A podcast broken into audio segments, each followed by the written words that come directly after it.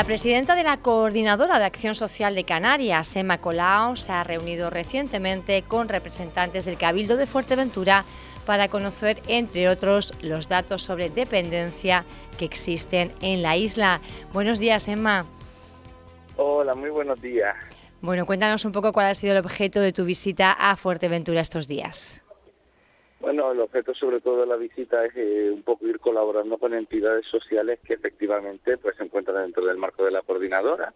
De hecho, lo que traté de dar una, una pequeña formación en AFA Fuerteventura sobre el tratamiento de, de, lo que vienen a ser los abusos o violencias que se pueden ejercer en el ámbito doméstico hacia las personas que se encuentran en estado de dependencia o situaciones como el Alzheimer, ¿no?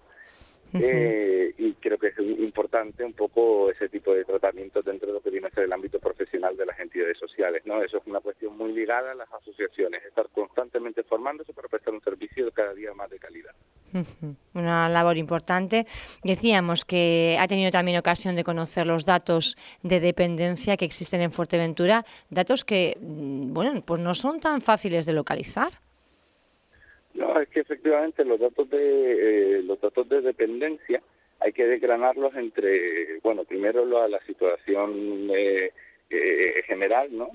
Efectivamente de los datos generales que se pueden recoger a través del inserso o a través de dictámenes como el Observatorio Estatal de Derechos Sociales a cargo del señor Ramírez, que es el director de esta institución que efectivamente cada año dispensa datos que como hemos podido ver en el último dictamen, encrudecen la eh, situación de, Canarias. ¿no? Eh, uno de los datos más reseñables es que Canarias en el 2021 fue una de las comunidades autónomas que más ha Perdona, eh, te hemos perdido, Emma.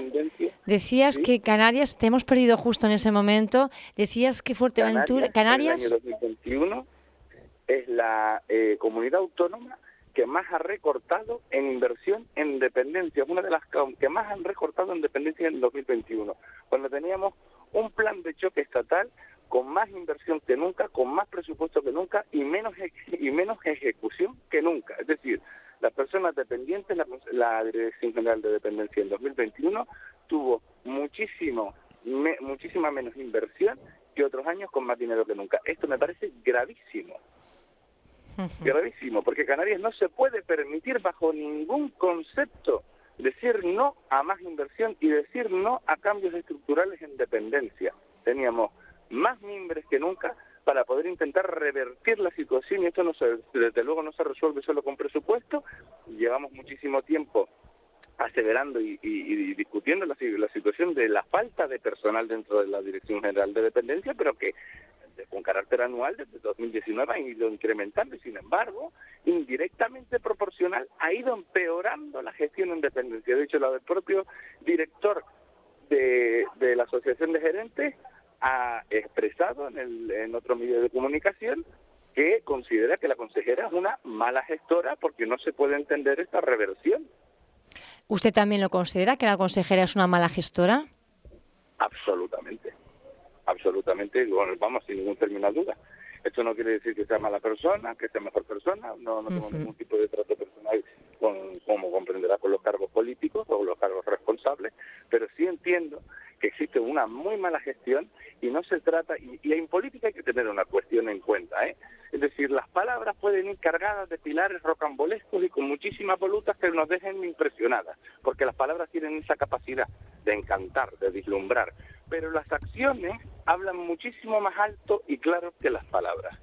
Y lo que eh, nos, nos relatan las acciones en este ejercicio y en los anteriores ejercicios desde 2019 es que hay un empeoramiento de la gestión y por lo tanto hay una mala gestión en dependencia. No es que tuviéramos muy buenas gestiones en dependencias en legislaturas pasadas, es que ha empeorado yo puedo entender que se nos diga que tenemos una, un contexto socio, eh, sociológico distinto ahora mismo en complicado, ¿no? Una guerra geopolítica como la de Ucrania, la situación de la precariedad comentado, que hemos tenido un volcán en una situación compleja eh, con nuestras eh, compañeras de La Palma, que hemos tenido también una situación pandémica concreta que nos ha dejado con una reversión en lo que viene a ser derechos sociales, pero desde luego que la gestión ha acompañado a la catástrofe Noemí Santana Pereira es la, consejera del, área al que estamos eh, dando referencia.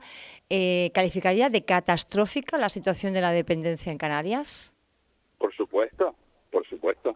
Al igual que el resto de la Consejería de Derechos Sociales. ¿eh? Es decir, la situación de dependencia me parece catastrófica, al igual que considero de catastrófica el resto de, de áreas que van en torno al área de derechos sociales. La situación de la migración en un pacto se dice de, progreso y en un pacto que se dice el que se declara defensor de los derechos humanos, es una situación absolutamente racista y xenófoba que ejerce violencia institucional todos los días contra las personas migrantes.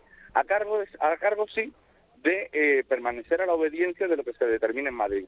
Canarias tiene que recuperar la posibilidad de dispensar más autonomía y, obediencia frente a las necesidades que se dispensan en Canarias. Canarias no puede ser el arancel o el encarcelamiento de la pobreza estructural, que según el último informe de FOESA hemos obtenido un 36% de pobreza estructural, ni podemos ser el encarcelamiento de los derechos humanos de las personas que llegan a nuestras costas ni tampoco podemos ser, nuestras costas pueden ser el cementerio de los cuerpos alejados de los derechos humanos.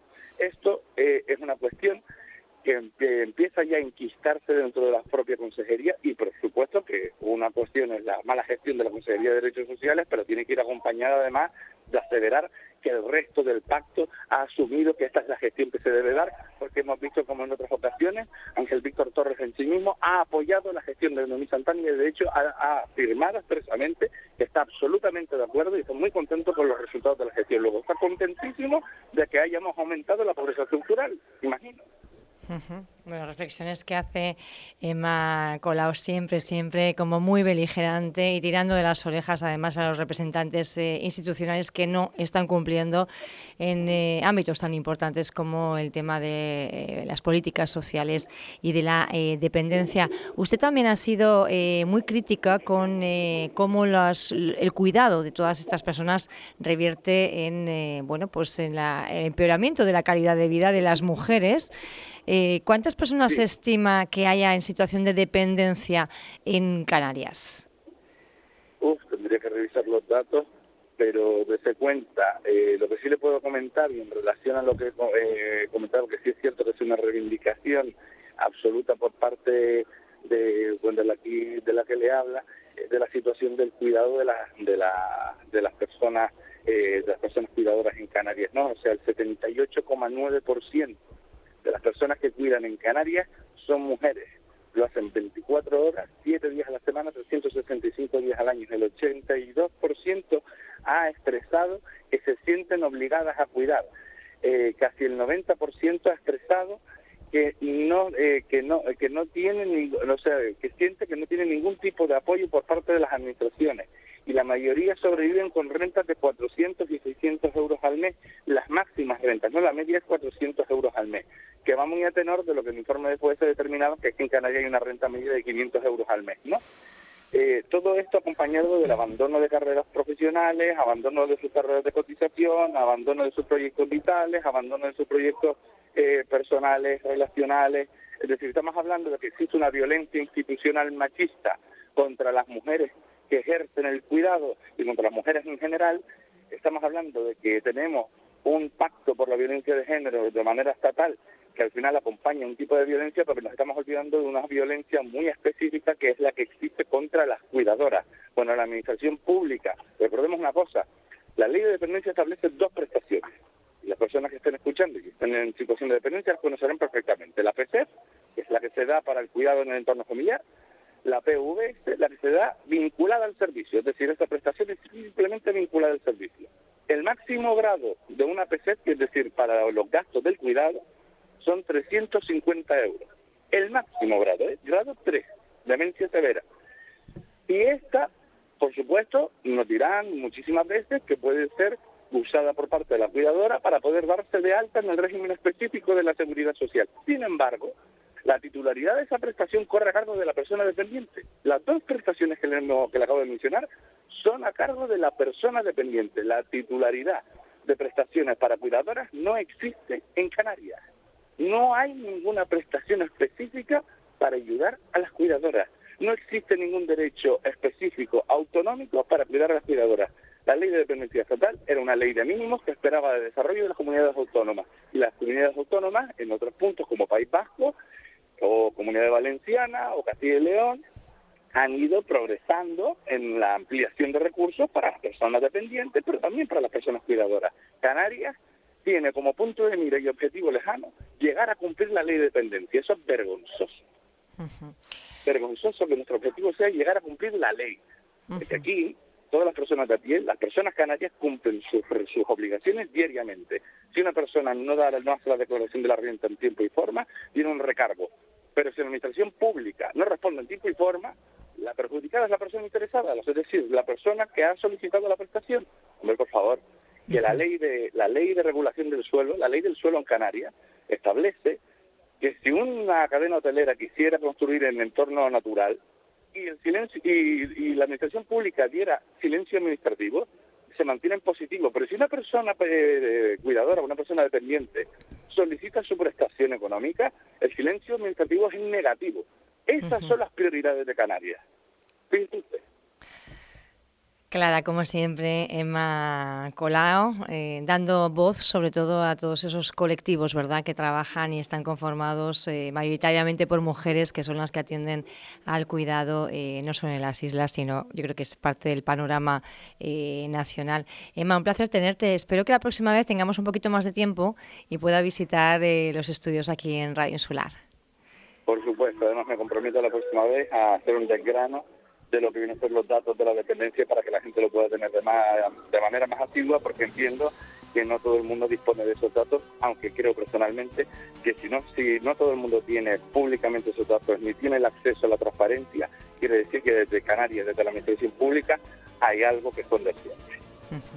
Gracias por estar con nosotros en esta mañana en Radio Insular. Un abrazo fortísimo. Buen día. Un abrazo muy fuerte. Muchas gracias por el espacio.